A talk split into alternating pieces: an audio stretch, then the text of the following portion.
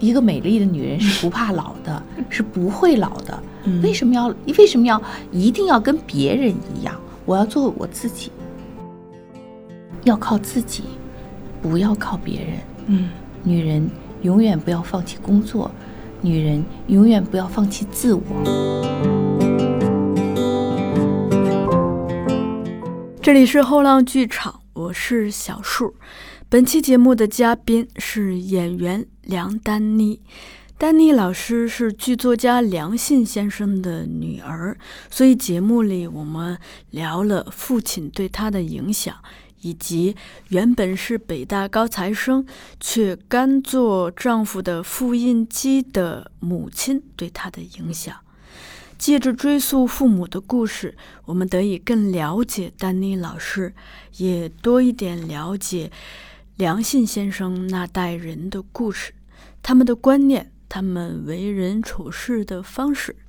此外，我们还在节目里头和丹妮老师聊了她九岁到广州军区战士杂技团的那段经历。这段经历在过往的媒体报道里很少被提及，但却是了解演员梁丹妮的重要资料之一。好了，欢迎走进丹妮老师的故事。丹妮老师，就是您这个疫情期间主要忙什么？呃，疫情期间呢，呃，我们是大年二十九完成了演出以后，全家福对吧？对，全家福是一月的二十三号，嗯二十二号的时候不是湖北就封城了吗？嗯地下已经是只有一半观众了，嗯而且都戴着口罩，所有的演员、演职员都会有心里有一一些忐忑。你要说不忐忑，那是假的。嗯后来，但是呢，要听上级有没有给我们命令。那么在二十三号晚上演完了以后，是就是得到了命令，就是说，呃，下面的演出全部取消了。嗯下面的演出，嗯，全家福还有五场，嗯，就取消了以后，我们就回到家里了。回到家里以后呢，突然我们俩就发现，打开冰箱什么都没有，因为我们两个人多少年吃食堂，吃剧组的盒饭，从来不不自己做饭。我也不想让远征做，因为我觉得他挺辛苦的。我们两个人天天为买菜做饭来呃来操心的话，就不值当。嗯所以我就也不让他做。嗯，我当然我自己也不会做，除了买点早餐以外，嗯别的什么都不在家里做。打开冰箱什么都没有，家里空空如也，有两袋米吧。本来是还能有多两袋米，嗯结果也送人了，因为当时不吃嘛，嗯就想赶紧不要放在这里都坏掉。嗯后来我们俩人就第二天还是第三天，到时候二十九号晚上嘛，二十大年二十九的晚上到三十儿那天也取消了家庭的这个聚会了。嗯我们俩就吵，看看还有什么东西可吃的，就吃了一点儿。说那不行啊，这下面怎么办呢？俩人冒险上街，去去到那个超市一，完了这个路上什么人都没有，嗯也没有车，也没有人。突然，我跟远征说，特别像我看到的一个曾经看过的一部电影，叫《人类消失之后》。哦，的那种场景，哎呀，就记忆犹新。嗯啊，我们买在到超市没有人，只有我们去买了一点青菜，从此回到家里开始自己做饭，也不用着急着去赶什么任务、通告或者是演出等等，一系全都没有了。突然觉得一下子这个人放下来了，放松下来，两个人就是在更迭的出现问题，身体嗯有问题。经过了一多多少天以后吧，一段时间以后，好慢慢两个人就都缓过来了。嗯那么就说干点什么，家里头的地方呢不大，但是呢，我就想总要抻抻胳膊抻抻腿儿，所以我就把原来没时间练功的时候的都抓起来练了，呃，而且我还练得很勤奋，因为在家里嘛，上半天我基本上都是在练功，下半天呢，我。就是已经酝酿了很久了，大家也很鼓励我说：“呃，丹尼，你既然也挺爱写的，你为什么不写点东西呢？”所以我就开始动笔写，写我属于我自己的一本书。嗯啊，基本上都是就是回忆录，从我从没有下出生一直到现在的种种经历啊。我现在呢，所以现在来讲呢，初稿已经完成了。嗯嗯，我还需要改一改，还需要改。呃，我很奋力的去写这本书，而且而且我觉得这两年当中，我的那个公众号上发表了很多篇文章，呃，效果还是很好的，就是很多的读者给我来信或者留言或者等等。嗯，包括我的一些战友，因为我妈妈不是二月十三号走的嘛，嗯，就是我写了一篇关于我妈妈，我心中最美丽的女人走了，嗯，反响特别强烈，呃，连我的战友都说说原来你妈妈是北大的毕业生，我说她是高材生，在北大她是前几名，呃，考入北京大学的，就是。呃，建国以后，他们这批复转的女兵们，嗯嗯，重新考的，嗯，就是这些方面。如果我就突然意识到，如果你不写出来，别人就不知道，就不知道。对，这个事情就隐秘在这个历史的长河当中了。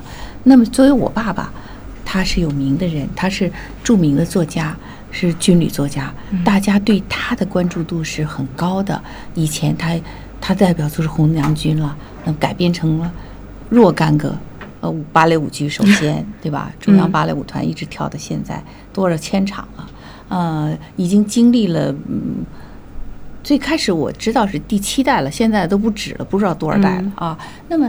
嗯，作为他们来讲，作为后来又改编成京剧、呃歌剧，现在歌剧也在国家大剧院也演出了，这些方面吧，我觉得我爸爸的一些作品其实不朽的，嗯，不朽的，可能嗯，不但是现在啊，可能以后都会传下去。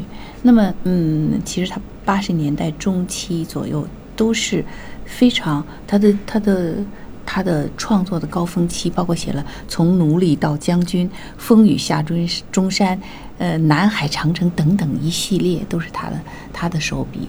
所以我爸爸还是嗯，这一辈子奉献了很多。嗯，最后在他走的那一年的的头一年了，他一七年走的，一六年的时候，嗯，作为呃。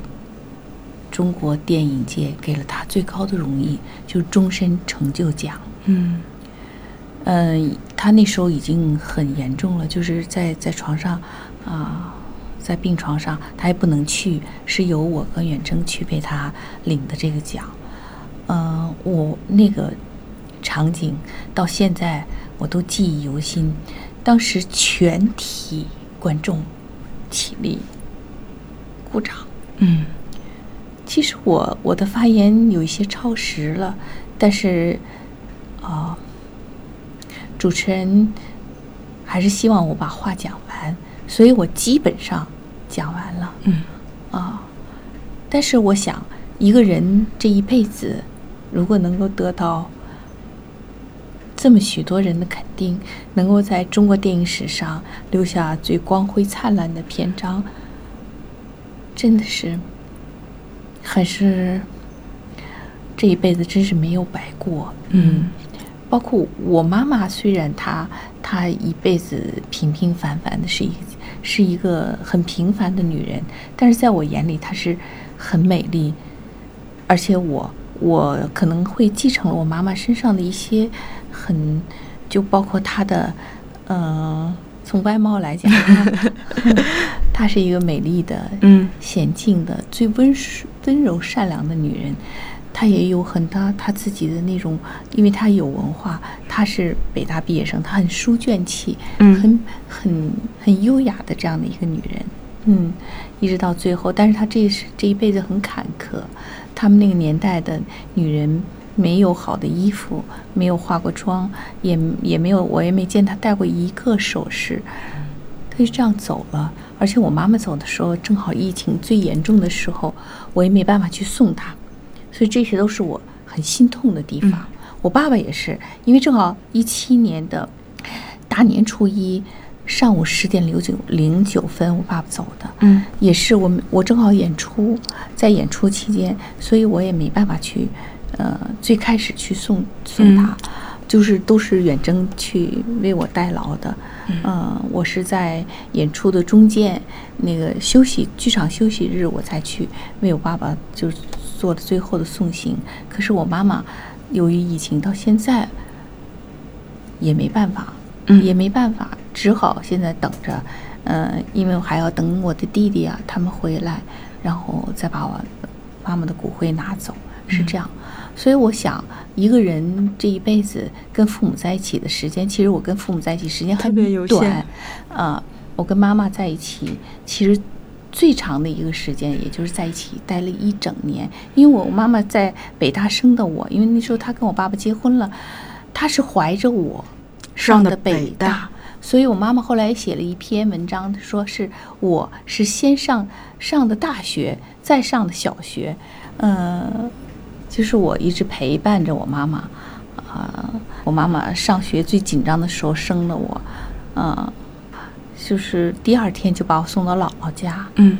所以我想，这一辈子我妈妈真的是挺不容易的，到最后一直看着这个家，守着我父亲。我父亲、那时候你说我父亲写的嗯很多很多的手稿，他都是没有复印机的，那时候也不可能有文字上面打，咱们可以可以打打。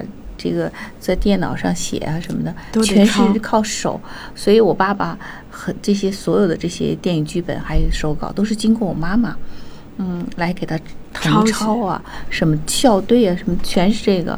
但是我妈妈从来没有署过名，也没有也没有机会向人展示说是怎么样子啊。之后后来我跟我我我我妈妈跟我爸爸写了一本小说叫呃短篇小说《姐俩》，是我妈妈写的。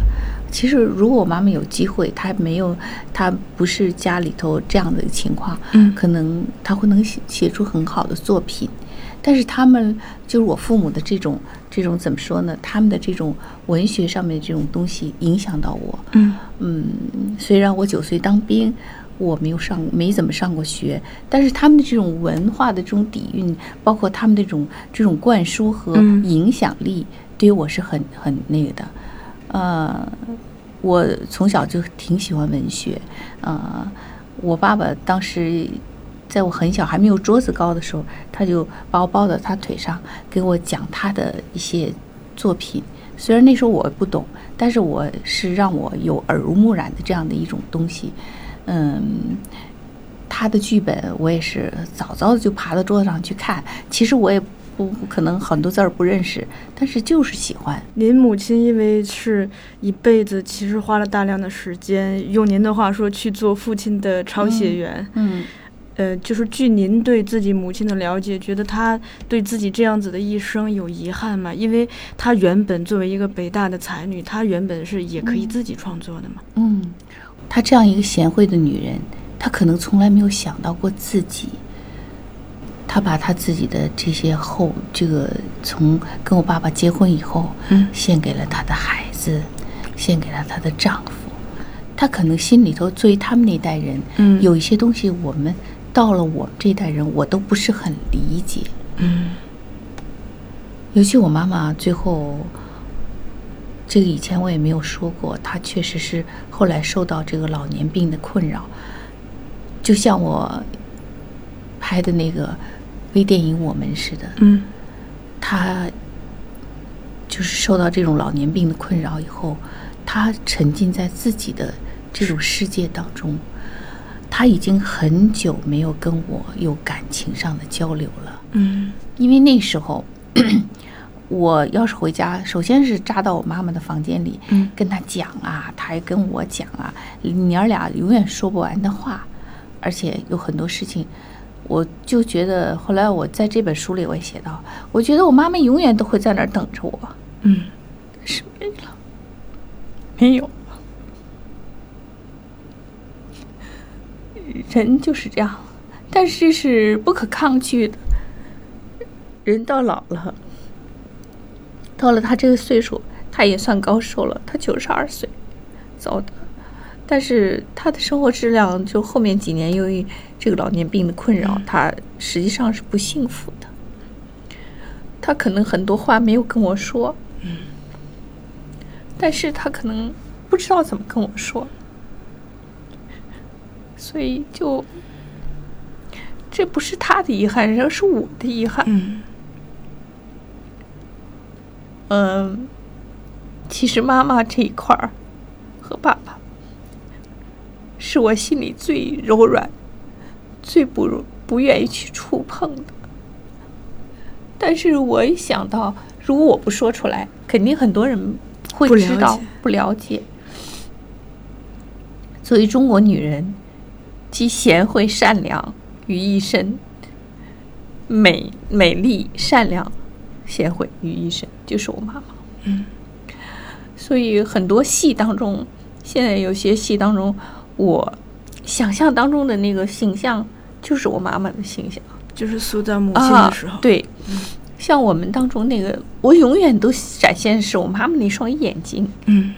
一双美丽的深邃的眼睛，永远在宽宽深情的望着你的时候，你真的是会忘到世界上所有的烦恼。是不是也因为这这些，其实促使您想要去记录？因为觉得您觉得嗯可能自己的母亲有一些话没有记记记录下来，对您想要把这些记录下来。对，嗯我我现在现在有越年长的时候，我越想到，我不要给自己留下遗遗憾憾就要写写下来，啊，写下来，或者我我想去做什么事情，就做。我就去做了。嗯如果做不成，那没办法。嗯做成你没准就做成了，你没做，你怎么知道你就做不成呢？嗯以前可能年轻的时候，我会，嗯，遇到问题可能会退却，现在我就不会退却。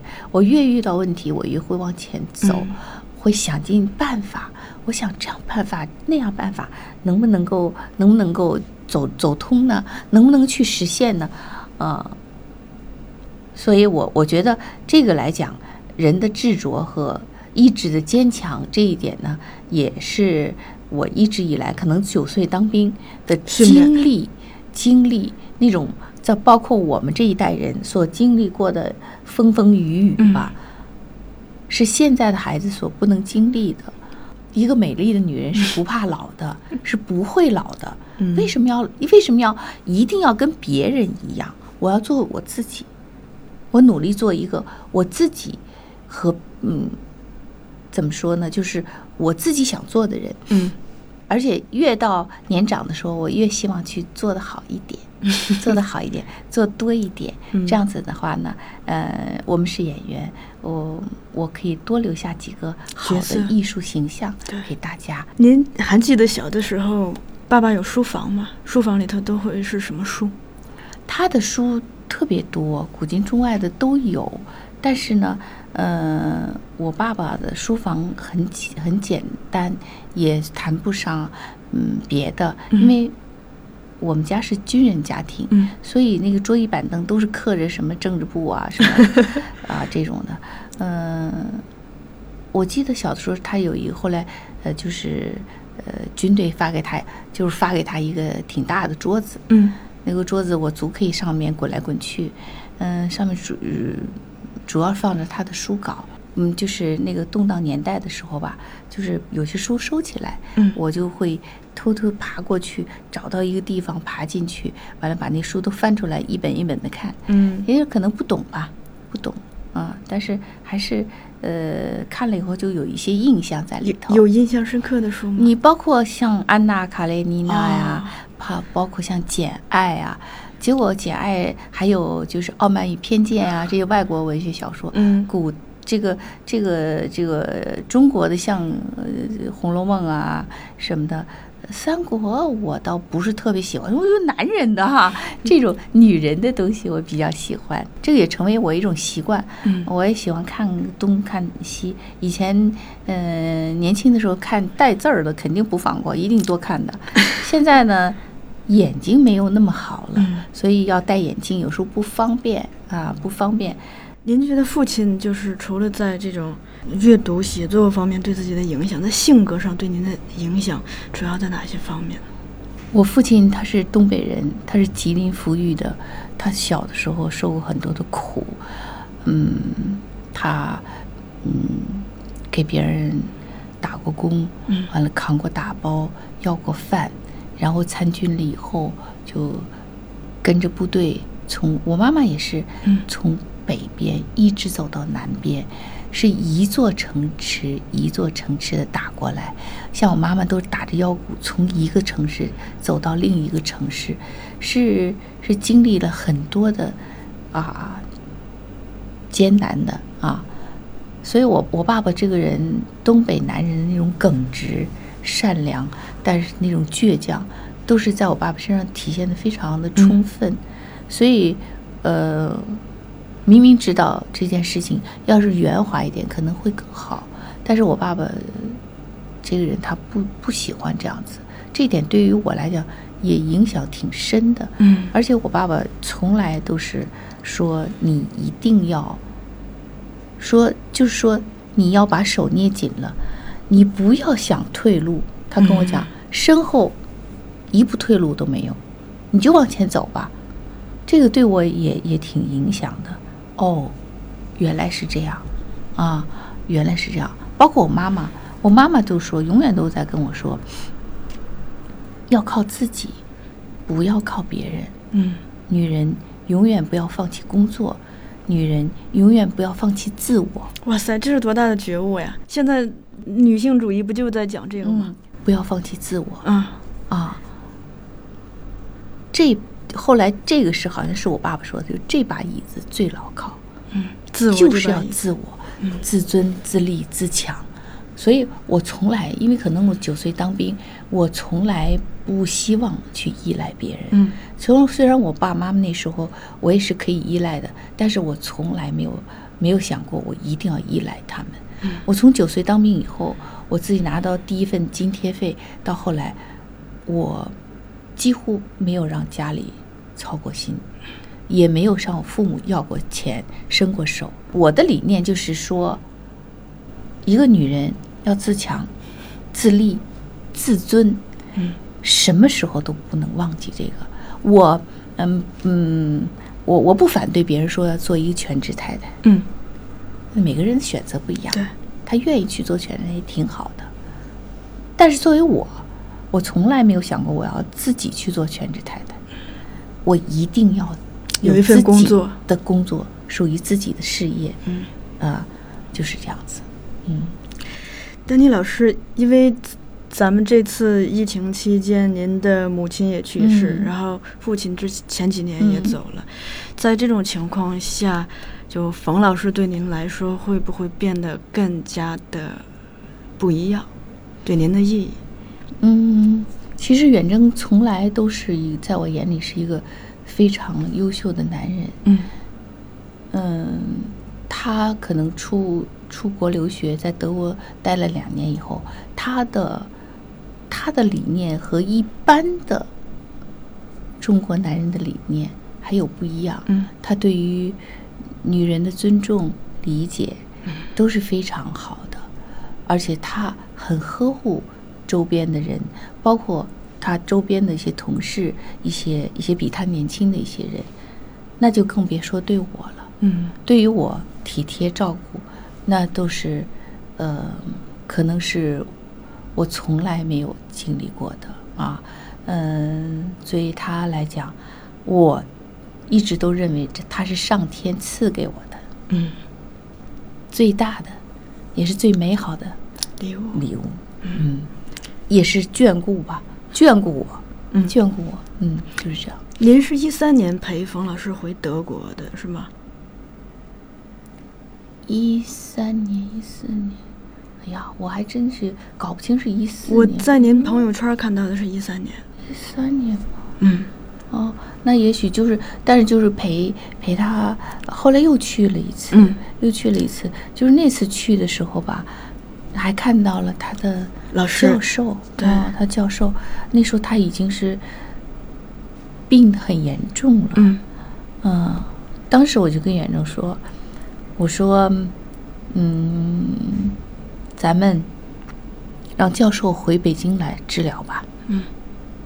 咱们负担他所有的费用，让老太太坐着头等舱给我回来。嗯。但是他教授说他不想走了，嗯。他已经太远了，嗯。他走不动了，那没办法，就很遗憾。后来教授就去世了，啊，去世了，嗯、所以远征说一定要再回去一次，嗯。就是还不错，在在他走之前我们见到他，嗯。像您两次跟着房老师去回到那个房老师在嗯三三十多年前待过的地方，嗯这种这种旅行对您理解、重新理解房老师会不会有一些帮助？我觉得他这个去德国，他只是一个，呃，他所有这个这个过程当中，人生经历过程当中一个很小的一个部分，嗯。嗯，可能对于他的世界观有一些很大的影响，但是呢，我并没有觉得这是他的，就是呃，有多么多么重要的一个嗯方面，我只是觉得是一个过程。嗯。那么作为他后来在回国了以后，他的发展，包括他的一些所有的经历，我就觉得这个男人是我一生当中遇到的最优秀的男人。嗯，嗯，就是这样。嗯您前边也呃不停的在提，您九岁就考入了嗯广州军区的这个杂技团哈。战士杂技团。那会儿在杂技团，您主要是做哪些杂技呢？其实我不算考，啊，因为我没有去考，嗯。是陪着另外一个小孩儿，是我的呃同学。读书的时候的小同学吧，嗯。还是邻居，我这记不住了，嗯。太久了。完了去一起去，他去考杂技团，然后您考上了。完了以后呢，没看上他，把我给看上了，看上，其实那时候小吧，也不懂什么是杂技，嗯。因为我我我爸爸带我去过芭蕾舞团，他们演红娘军的时候，我去后台看他们，哎呀，我喜欢，嗯呀，真好，真美，嗯，但是我太小了，你说这不行，这太小了，这得过两年再说吧，嗯是这样。结果过两年呢，不想误打误撞跑到杂技团去了，我也不懂它跟舞蹈有什么区别，跟芭蕾完全不是一回事儿，不懂。以为是一回事儿是吗？就觉得哎也挺好玩的啊，而且我这个人好像天生不恐高，嗯，所以那时候老师把我举在手里啊什么的，我都不害怕。嗯说哎这行，这小孩儿行啊。就是后来我爸妈，呃，尤其我妈妈就很舍不得，因为像我这样的家庭出身的人，从那时候到现在绝无仅有。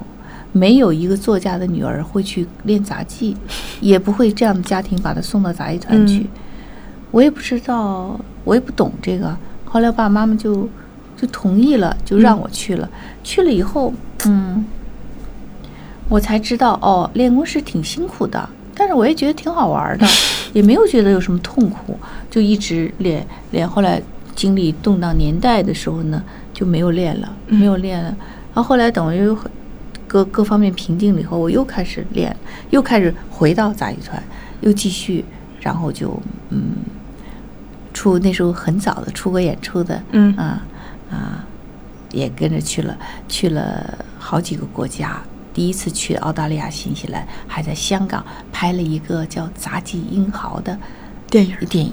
嗯嗯，我那时候主要是呃除了集体节目以外，嗯我主要是魔术，呃 会变魔术魔术，然后那时候变鱼、变金鱼，呃，第一次出国变嗯金鱼，然后也参加集体节目，嗯，比如转碟儿、转碟儿、转碟儿。车技，哦，车技，我们就最后爬很多很多人上的车，我是中这中间的那个，嗯。嗯，所以就这种集体性的节目，我们全都参加，是全体演员都参加的。嗯，就是呃，我小的时候呢，倒不是练这些。嗯我小的时候是主要当那个我们所说那个尖子，就是尖儿上面的、爬在上面的小孩儿就最高那个啊，最高的。嗯呃，我那时候练的是蹬人，就蹬人是别人蹬我，嗯这样子的，所以呃也吃了很多的苦，就是这对我人生道路也是一个呃，就是很大的很大的这种这种帮助。嗯所以现在来讲，我那种不畏艰苦、勇往直前那种忍辱负重的这种东西。就是那时候给我打下的很深刻的烙印，嗯。所以遇到艰难和困苦的时候，不退缩。我不退缩，而且我也不嗯就是很能吃苦的这一部分，嗯、因为我们拍戏会遇到很多的辛苦和劳累，在呃东站三九，下下站三三伏，永远都是那个，甚至于包括我那个我们那个短短戏，我们都两天一宿没有睡觉，就是非常的辛苦。一般的人可能想的都是我们看到的都是我们头上的光环，看我们走走那个红毯的时候那种啊微笑，嗯。或者领上领奖台的那种东西，但实际上是经历很多很多的艰难困苦，经历很多很多的辛苦才得到的。嗯那会儿在杂技团是需要住宿吗？我们都在都在团集体管理，对，都是一个大通铺，哦大家睡在一起。就那种生活会不会对您从小就是这种跟别人社交呀、处理集体生活也很有帮助？还行吧，我从小就是一个比较，嗯、属于比较活泼的嗯性格的孩子，不是那种很很很内向的、很拘谨的，啊、高兴了就就哈哈大笑，不高兴呢就 哇哇大哭哇哇大哭，呃，也没有什么。嗯现在想想，好像那时候，呃，那个生活条件也挺艰苦的。我记得大家睡在一个大通铺上，结果有一小孩儿晚上睡觉的时候把我的枕头给弄到地上去了，嗯结果地上不是点着蚊香嘛，结果着火了，着火了，还好没有把我们怎么样，但是呢，我枕头烧坏了。后来我妈妈看了枕头，哎，算了，她就给我拿了一个枕头，就这样。那时候就是这样一直过来的。包括有一次我们还遇到了龙卷风，你想多可怕呀！不懂得可怕，看见哟，那天上好多东西在那儿转呢。结果，结果我们前面那个，嗯，就杂技团排练场，嗯给给刮倒了一个，哦食堂也没了。结果我们那个墙也被吹了一个大缝子，居然没有倒，还不错。嗯，就这样。小孩儿的视角，小孩儿的世界永远是阳光灿烂的。嗯。嗯